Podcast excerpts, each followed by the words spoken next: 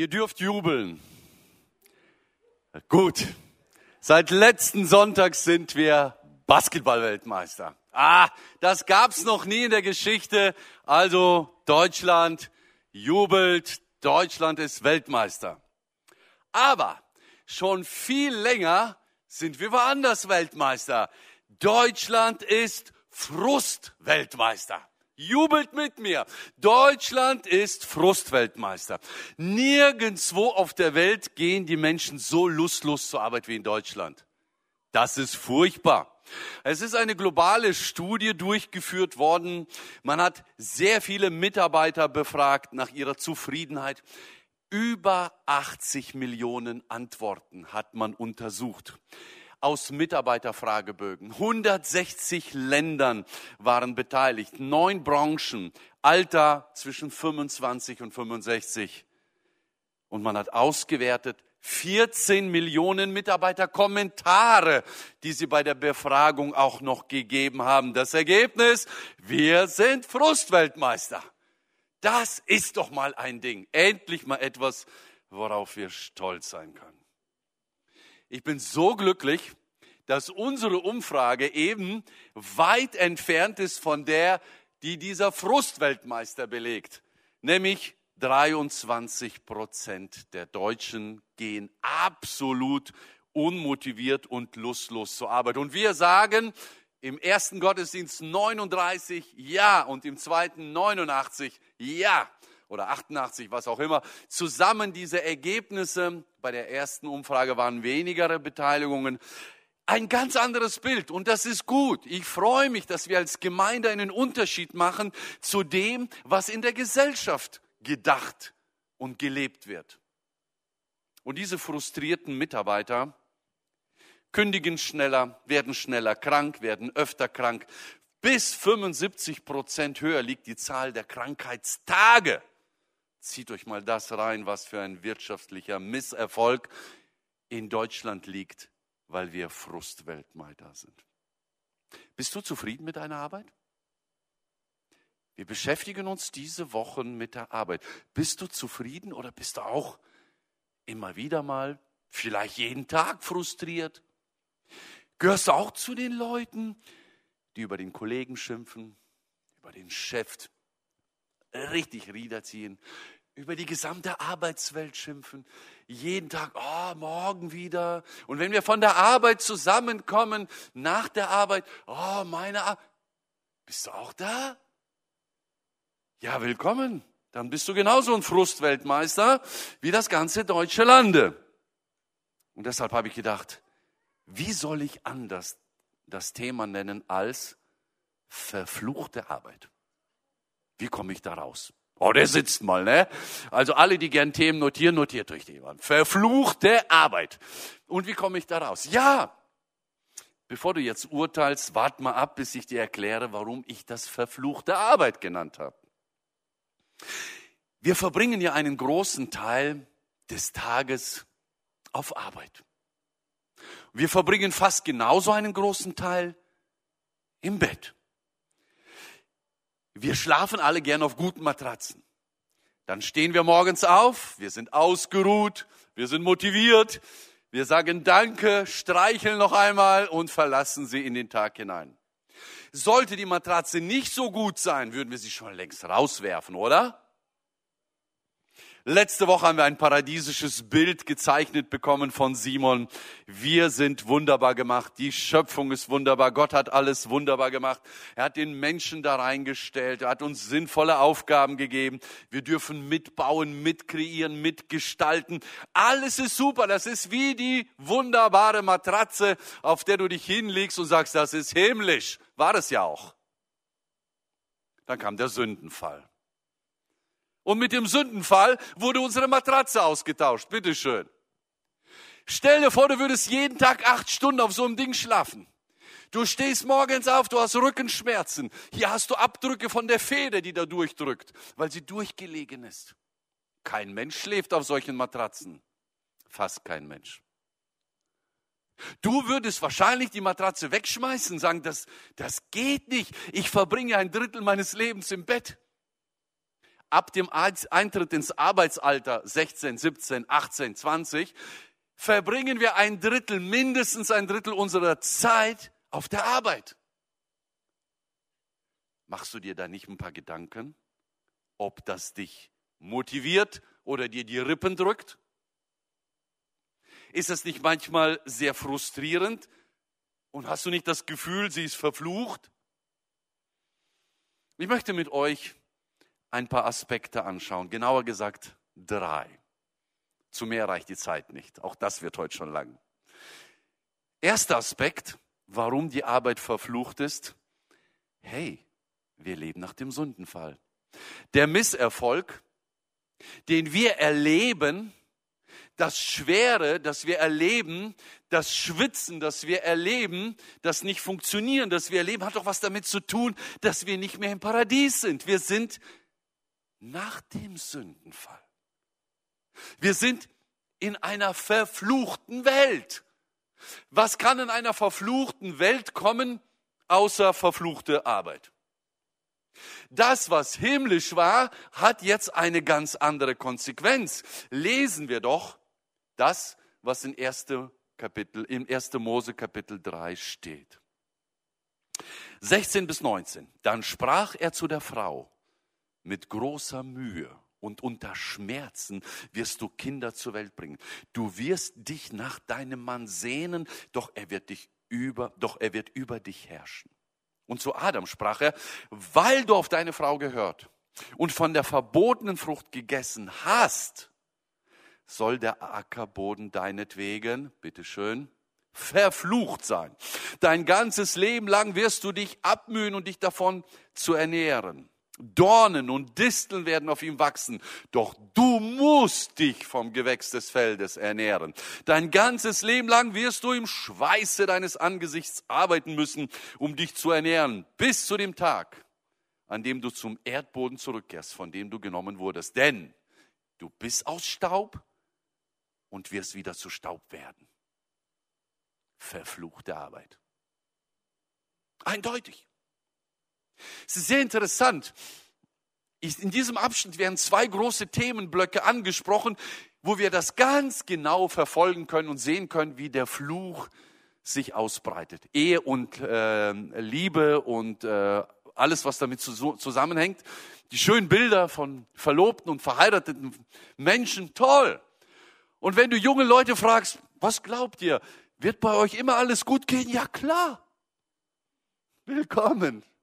Du denkst paradiesisch. Denk mal ein bisschen später. Spätestens mit dem Heiraten hast du einen verfluchten Mitarbeiter oder Mitkollegen in deinem Zimmer oder deinen Ehepartner eigentlich. Was ist das mit dem Fluch? Schauen wir mal auf die Arbeit, die hier in dem Text angesprochen wird. Lassen wir mal die Ehe weg. Bezogen auf unser Thema werden hier fünf Folgen genannt. Fünf Folgen. Und die sind heute genauso da wie gestern und die werden auch morgen da sein. Der Ackerboden wird verflucht sein.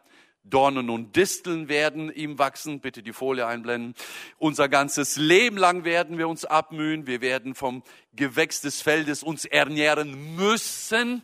Unser ganzes Leben lang werden wir im Schweiße unseres Angesichts arbeiten müssen. Ich habe am Ende der Predigt hier sowas von geschwitzt im ersten Gottesdienst. Das wird gleich auch der Fall sein. Das ist nicht, weil ich schuld bin. Das ist der Sündenfall. Und das wird so bleiben, ihr Lieben, bis wir sterben, bis wir Asche werden. Oder der Herr kommt vorher wieder. Unsere Arbeit ist Mühe. Unsere Arbeit ist mühsam. Auch wenn Gutes dabei herauskommt, wir tun ja was und es passiert was Gutes, das will ich nicht kleinreden, aber wir vergessen, dass wir unter dem Sündenfall stehen und der Fluch sich ausbreitet. Manchmal gelingt nicht, was wir machen wollen. Manchmal ist so richtig der Wurm drin. Manchmal ärgern wir uns über das, was wir machen oder dass wir zur Arbeit müssen. Manchmal sind wir verzweifelt. Manchmal bringt sie uns sogar um. Frust ist vorprogrammiert. Wenn ich das weiß, gehe ich da ganz anders dran. Wenn ich das nicht weiß, wenn ich idealistisch, paradiesisch denke, dann ärgere ich mich. Muss ich nicht. Ich lebe in einer gefallenen Welt. Leute, die Arbeit ist nicht Fluch. Wir leben in einer verfluchten Welt. Die Arbeit steht, wie alles andere in diesem Leben, unter einem Fluch. Die Arbeit ist nicht Fluch. Die Arbeit ist eine Erfindung Gottes. Bitte denk nicht Montagmorgens, ach, blöde Arbeit. Falsch, dann redest du gegen Gott. Gut überlegen, was wir sagen. Verflucht, ja. Misserfolg, ja. Disteln, Dornen, Schweiß, ja aber nicht Gottes Idee. Die Folgen des Sündenfalls. So manch einer ist von euch vielleicht seit diesem Jahr oder letzten Jahr Arbeitnehmer oder selbstständig gemacht in letzter Zeit. Oder du hast den Job gewechselt. Warum? Coole idealistische Ideen. Du hast eine Idee und gründest eine Firma. Du hast eine Idee und wechselst den Arbeitsplatz. Du hast Qualitäten und du bewirbst dich für einen Platz. Du gehst hin, du bist motiviert, du machst deine Sache gut, bis, bis die Dornen und Disteln kommen. Die sind damals rausgewachsen zwischen den guten Saat und sie werden auch heute kommen. Es liegt nicht an dir. Es liegt an der gefallenen Welt. Du kannst 100% guten Samen aufs Feld streuen. Disteln und Dornen sind vorprogrammiert. Kannst du testen, so viel wie willst. Das heißt, mit Mühe dich versorgen. Wir haben euch letzten Sonntag per QR-Code hier auch eine Frage gestellt. Und ich möchte heute darauf eingehen. Insgesamt drei Fragen. Die erste Frage lautete, belastet dich deine Arbeit aktuell? Tolles Ergebnis für die schöne Aussicht. 39 sagen ja, aber 60 sagen nein. Warum ja? Um die 40 Leute haben einen Kommentar geschrieben. Geantwortet haben insgesamt über 90 Leute. Lange Arbeitszeit, aktuell viel Stress, wenig Zeit für zu Hause. Man kommt nach Hause, es ist spät, man hat keine Kraft mehr, man ist müde, man kann nicht mehr zu Hause noch was machen. Das belastet. Logisch. Wer da noch parallel baut oder umbaut oh, oder eine Fortbildung macht, Leute, kein Wunder, kein Wunder, dass das euch belastet. Wir leben in einer Welt, die nicht im Paradies stattfindet, sondern hier und jetzt nach dem Sündenfall.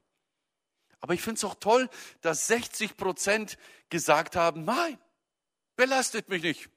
Ich teile meine Arbeit auf, ich habe eine Ausgleichssache, ich habe meine Freizeit im Blick, ich habe eine Balance im Leben. Super, super Leute, macht weiter so. Und es gibt sicherlich viele Hilfen, die wir uns holen können, damit klarzukommen. Aber um nochmal klarzustellen, dieses Rumfluchen und sich ärgern über die Arbeit, was sehr normal ist in dieser Welt. Hört euch mal, was Timothy Keller dazu sagt der ein tolles Buch dazu geschrieben hat, das wir auch als Prediger im Vorfeld gelesen haben. Er schreibt, Christen haben, weil sie auf Gottes große Geschichte der Erlösung für die von ihm erschaffenen Welt hoffen, einen tiefen Trost, der sie fähig macht, mit allem Einsatz unverdrossen weiterzuarbeiten und sich nie wirklich unterkriegen zu lassen, von der frustrierenden Realität dieser Welt, in der Dornen und Disteln wachsen, wo sie Früchte gesät haben. Lass dich nicht überraschen. Werde nicht hoffnungslos. Verlier nicht den Mut. Wir haben eine Hoffnung. Wir haben einen Trost. Und wir sollten einen Unterschied machen als Christen. Wir haben etwas, wo wir mit einem anderen, mit einer anderen Motivation, mit einer anderen Einsicht auf die Arbeit gehen, als die Weltmeister da draußen. Bewirb dich bitte für den letzten Platz in der Liste und nicht für den ersten.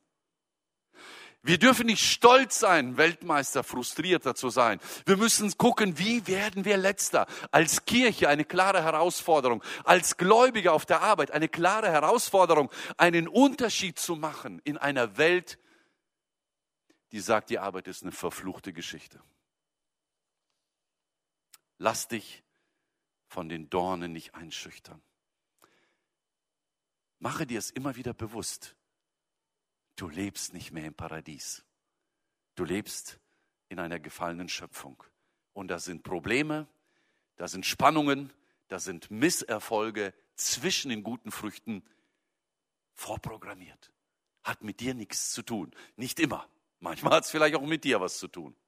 Es gibt noch einen zweiten Grund, den ich ansprechen möchte, warum wir mit der Arbeit oft Probleme haben oder warum eine Arbeit zu einem Problem werden kann. Kapitel 3 sehen wir die erste Entwicklung der Menschheit nach dem Sündenfall. Nur acht Kapitel weiter, immer noch erstes Buch Mose. Kapitel 11 lesen wir den Grund für unser zweites Problem.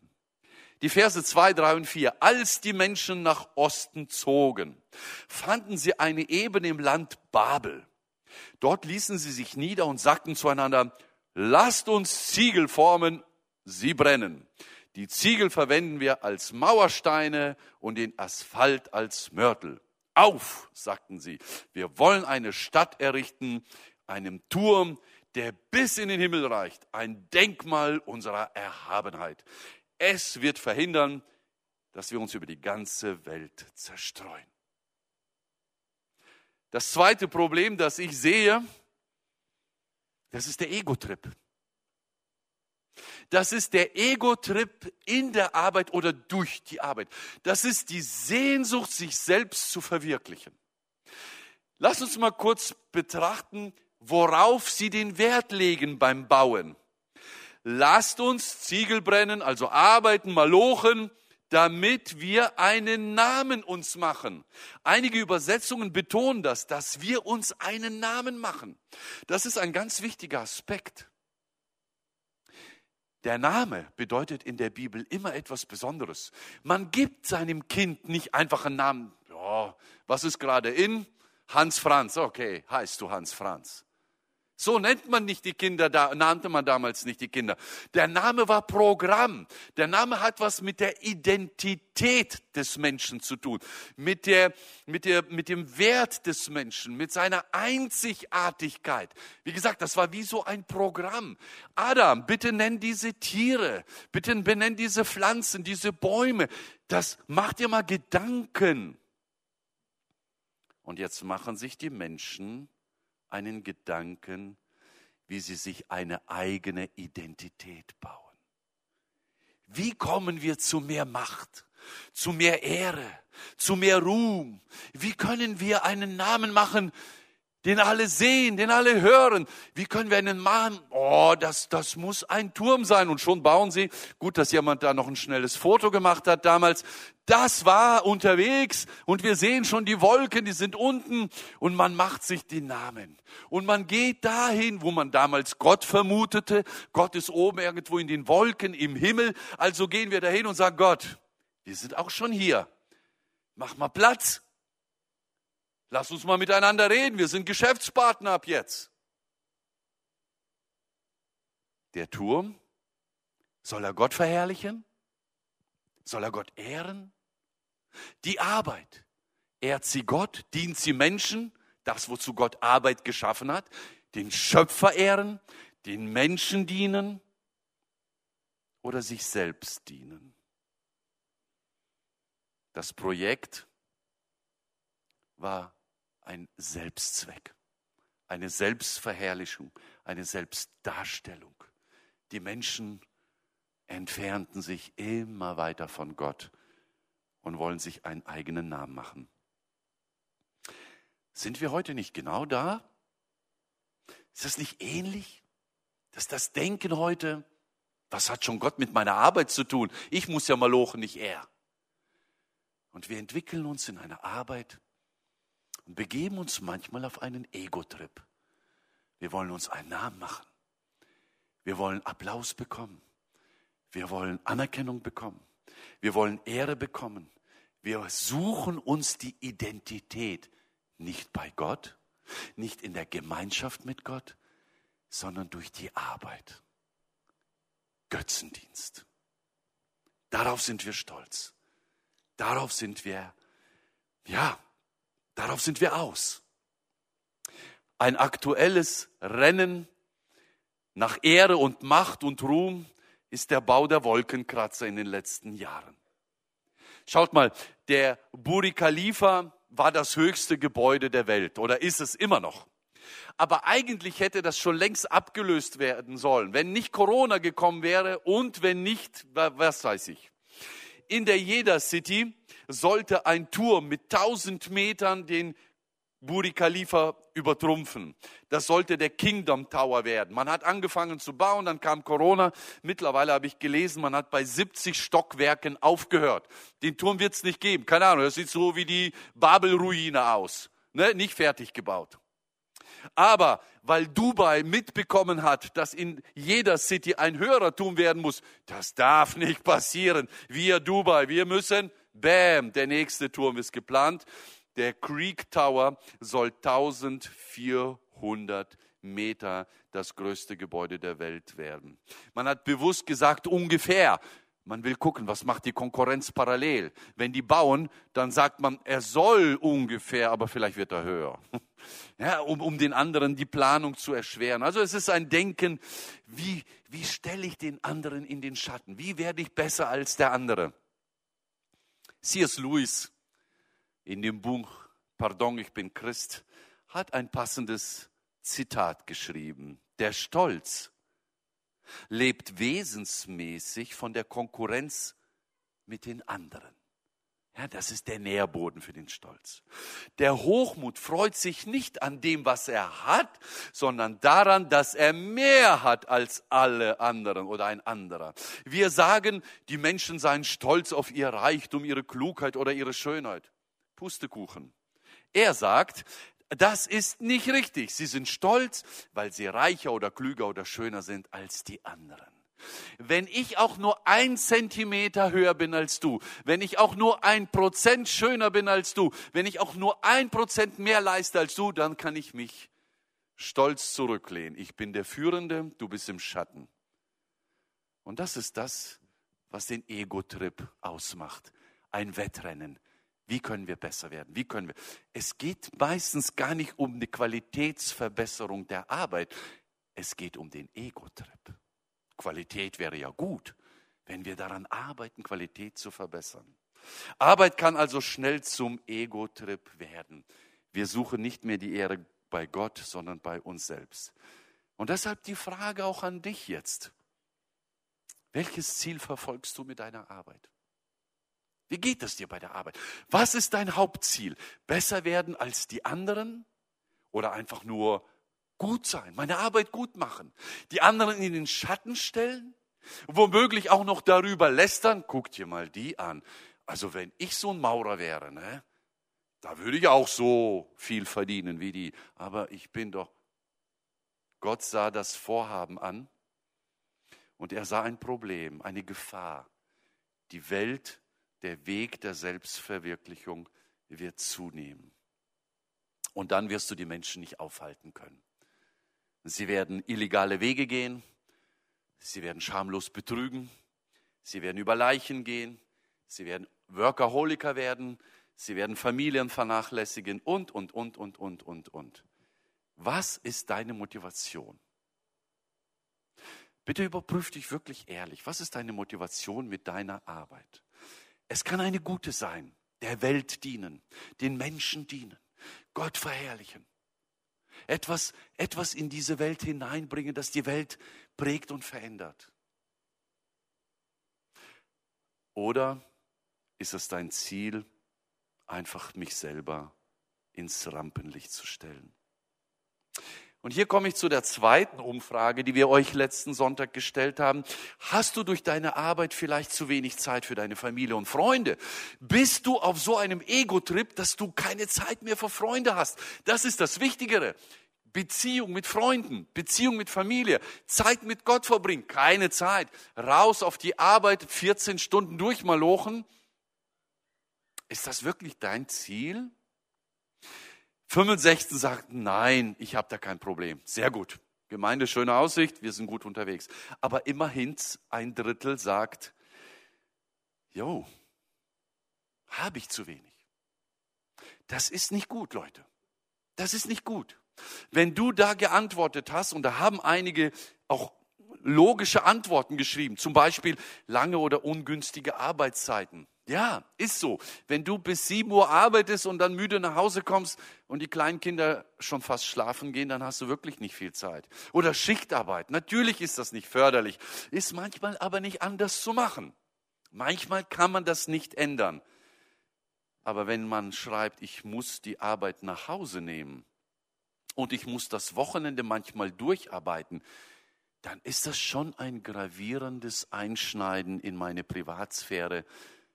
Und dann kann das schon zu einer Last werden auf Dauer für mich, meine Familie, meine Freunde, meine Beziehung mit Gott. Und dann brauchst du dich nicht wundern, wenn du gesundheitlich plötzlich einknickst, wenn du ausbrennst, wenn du keinen Bock mehr hast, wenn die Ehe kaputt geht, wenn die Beziehung zu den Kindern kaputt geht. Arbeit verfehlt dann komplett, was es sollte. Es wird zu einem Problem für uns. Dann sollten wir uns Gedanken machen. Da sollten wir vorsichtig sein. Da sollten wir unsere Motivation überprüfen und handeln. Und es gibt Auswege daraus. Ich kann dir jetzt nicht sagen, das sind die drei Erfolgsrezepte. Nein, da muss man ins Gespräch gehen und überlegen und analysieren.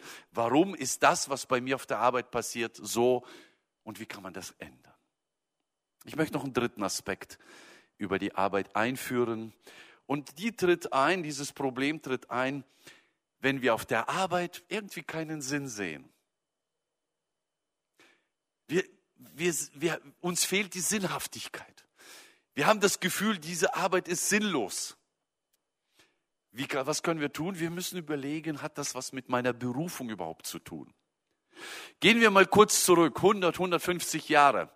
Die Industrialisierung hatte ihren Vormarsch. Alles wurde schneller, maschineller, besser und, und, und. Leute standen teilweise an Förderbänden und haben nur eine Tätigkeit gemacht, ein Detail aufs Band legen. Zwölf Stunden lang. 14 Stunden lang. 16 Stunden lang, der ist doch blöd. Und der zwei Meter weiter in Karton. Ist so stupide. Und Leute sind damals auch wirklich stupide geblieben und haben das vielleicht nur gemacht, um irgendwie zu überleben. Ja, Geld verdienen, Familie versorgen, ist ein Aspekt der Arbeit, aber nicht der einzige. Ich möchte nicht mein Geld damit verdienen, dass ich den ganzen Tag sinnlose Arbeit mache. Dass ich in der Arbeit keinen Sinn erkenne. Manche Tätigkeiten sind nur mal ein bisschen eintönig. Ja, aber wenn wir, wenn wir wissen, sie haben einen Nutzen, dann motiviert uns das vielleicht. Aber wenn ich auf einer Arbeit bin, die mich überhaupt nicht interessiert, die mir gar keine Freude bringt, wo ich die Lust an allem verliere, wo ich überhaupt nicht gefördert werde in meinem Denken, in meiner Entwicklung, wo ich meine Gaben und meine Fähigkeiten absolut nicht gebrauchen kann, dann würde ich mir ganz groß die Frage stellen, ob ich überhaupt auf dem richtigen Platz bin. Wenn das alles nicht zustimmt, dann bin ich hier falsch. Dann bin ich im falschen Film. Wir sollen ja unsere Gaben entfalten, entdecken.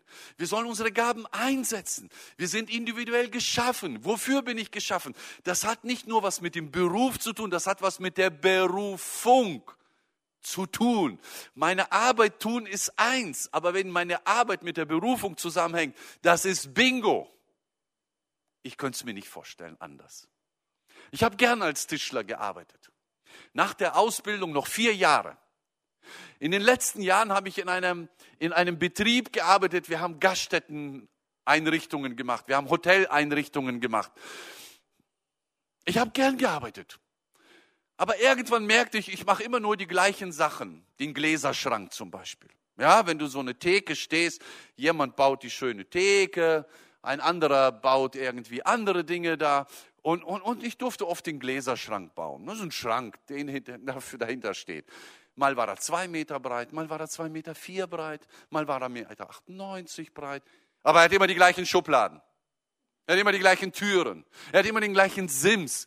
Ja, die Holzfarbe ändert sich. Aber ich habe mit den Farben und mit dem Pinseln und mit dem Lackieren nichts zu tun gehabt. Ich muss ja nur den Schrank fertig bauen und dem Lackierer bringen. Irgendwann denkst du mal, ja, ja, macht Spaß, aber irgendwie immer eintönig. Und dann kam eine Zeit, haben wir Platten gebaut. Aus Buche. Schöne Platten, aber die Füllung war rot und plötzlich grün. Vor 30 Jahren. Leute, wie sieht das aus? So was macht man nicht.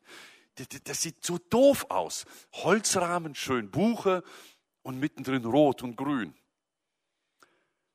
Bis eines Tages der Chef kommt und sagt, Joe, du musst auf Montage. Wir kommen hier gut klar, aber dort, wo alles verbaut wird, da kommen wir nicht hinterher. Das Hotel eröffnet bald und ich war sechs Wochen auf Montage. Von Montag bis Freitag zwölf Stunden arbeiten. Aber was ich da gesehen habe, hat den Unterschied gemacht. Plötzlich sah ich alles, was wir in der Firma gebaut haben. Der macht das, der macht das, der macht das, jeder seins. Plötzlich siehst du das in einem vollkommenen Bild. Da ist das Restaurant, hier ist der Eingang ins Hotel, Rezeption, da ist das, hier ist eine Sitzgruppe. Oh, die Platten mit Grün und Rot, Säulenverkleidungen. Und wenn du das alles siehst, sah richtig cool aus. Ich dachte, boah, haben wir eine sinnvolle Arbeit hier gemacht. Es hat Spaß gemacht, das zu sehen. Manchmal, manchmal fehlt uns der Gesamtblick, weil wir immer nur eine Tätigkeit tun. Irgendwelche Formulare ausfüllen, irgendwelche Schrauben sortieren, irgendwelche Details bauen. Wir sehen nie das Gesamte, die gesamte Maschine, die Ergebnisse, das, was am Ende rauskommt. Also wir sollten dann vielleicht mal überlegen, ob das daran liegt, dass wir nicht alles sehen, dann müssen wir mal ein bisschen dran arbeiten.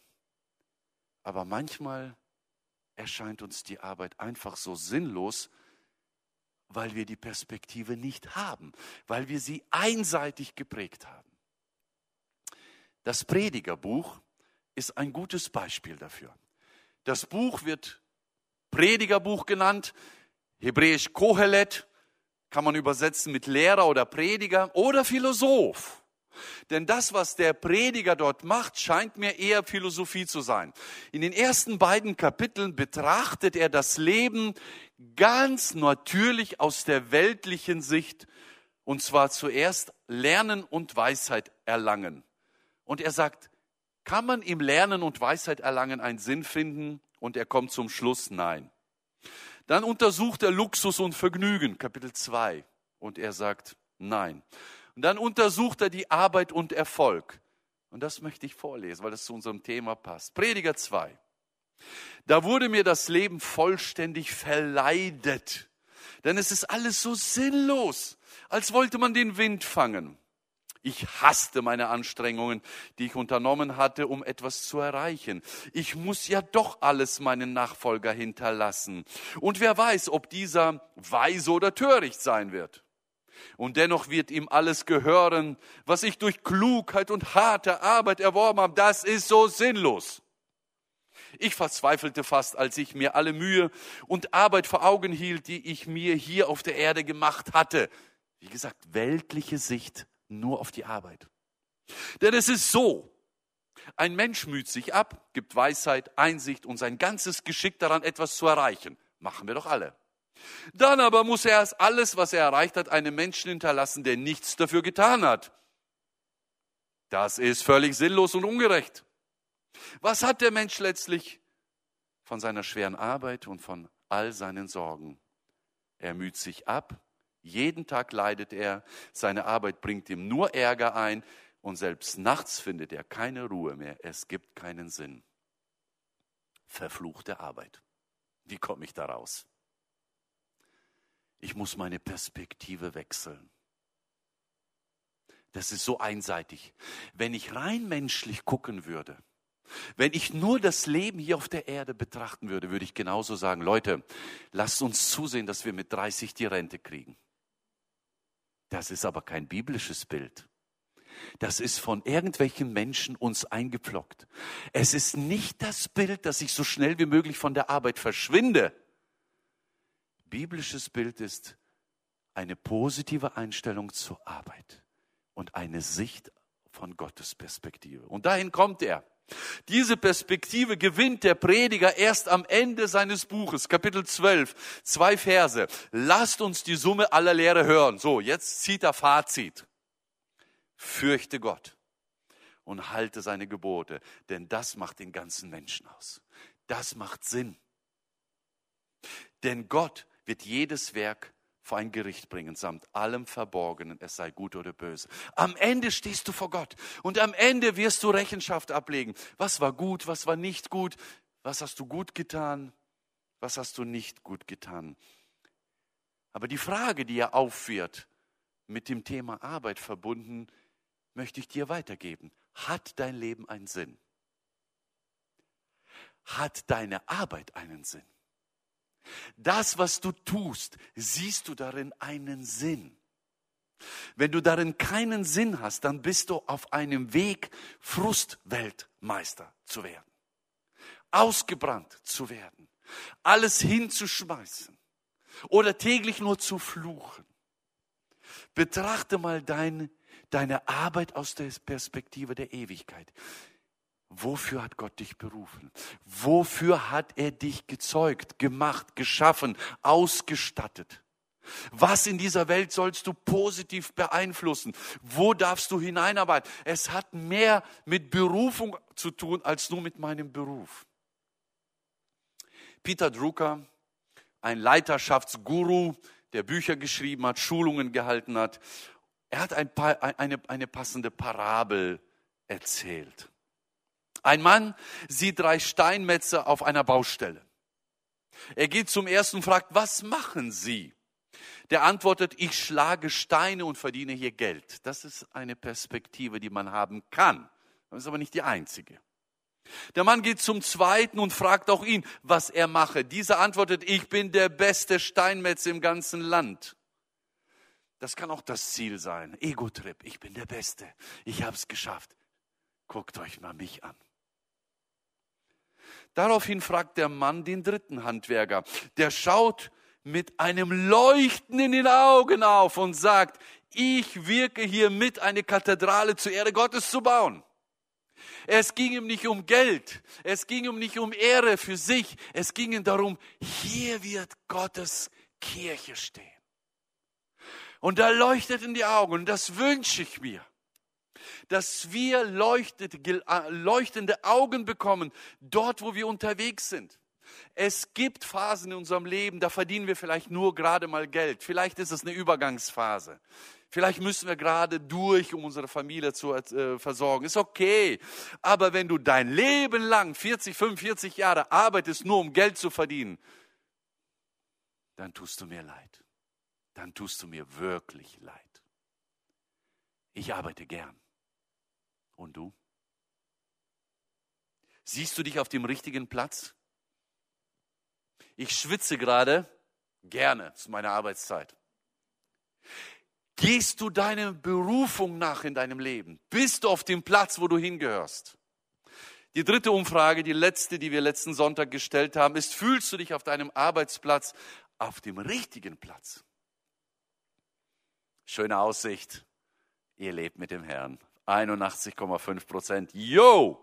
Und sehr viele, das hat mich so gefreut, beim Lesen der Kommentare, der Arbeitsplatz ist ein Geschenk Gottes. Ich fühle mich gebraucht, entspricht meinen Fähigkeiten und Gaben. Ich liebe, was ich tue. Halleluja! Weltmeister! Da gehören wir hin. Das sind die Antworten und nicht Frustweltmeister. 18 sagten, naja, nicht ganz, ne?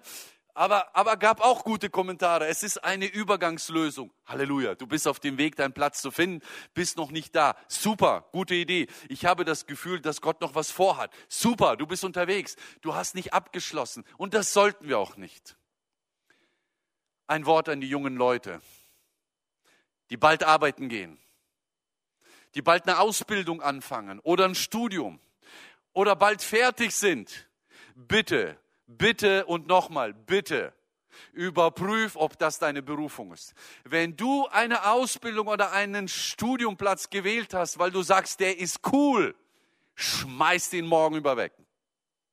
Studiere nicht jahrelang unnötig für einen Beruf, der dich nicht erfüllt. Das ist Dirnen und äh, Disteln und Dornen, nicht Dirnen. Das ist das, was, was, was dich fertig machen wird. Geld verdienen wird dich nicht glücklich machen. Ehre bekommen wird dich nicht glücklich machen. Das hat irgendwann ein Ende. Es wird dich nur erfüllen, wenn du in deiner Berufung stehst. Wähle den richtigen Beruf. Such den richtigen Beruf aus und dann Schau, wie du Gottes Reich bauen kannst, wie du Gott ehren kannst, wie du anderen Menschen eine Hilfe sein kannst. Gehst du gern zur Arbeit? Viele haben heute mit Ja geantwortet. Das finde ich gut. Wenn du Nein geantwortet hast, reflektiere nochmal, warum nicht. Wenn du Ja geantwortet hast, schaue, dass du nicht das Denken dieser Welt übernimmst und über die Arbeit fluchst und frustriert bist. Sieh zu, dass deine Arbeit einen gewissen Sinn hat. Überprüfe. Überprüfe deine Einstellung. Manchmal hilft es, einfach nur mit einigen Kollegen Frieden zu schließen. Vielleicht gehst du nicht gern zur Arbeit, weil du mit einigen Stress hast, aber dann löst doch das Problem. Dann ist ja doch nicht die Arbeit schuld, sondern deine Konflikte, die du nicht bereinigt hast. Vielleicht solltest du zu deinem Chef gehen und mit ihm reden, wenn du dort ein Arbeitsklima findest, das dir nicht gut tut. Rede mal mit deinem Chef. Chef, rede mal mit deinen Mitarbeitern. Was kann man an dem Arbeitsklima ändern? Vielleicht hast du eine Gelegenheit, vielleicht hast du Leute beschäftigt und die sind am Fluchen. Weißt du das? Versteht ihr? Vieles kann man ändern. Aber ich möchte uns Mut machen, einen Platz zu haben, einen Platz zu schaffen, im Notfall auch einen Platz zu wechseln, damit wir sinnvolle Arbeit nachgehen, damit wir etwas ausmachen in dieser Welt. Lasst uns nicht den Ego-Trip im Blick behalten. Und lasst uns auch wissen, wir leben nicht mehr im Paradies. Disteln und Dornen wachsen automatisch mit.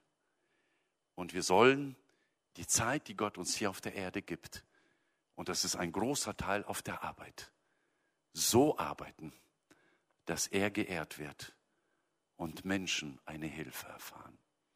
Gott segne dich dabei. Amen.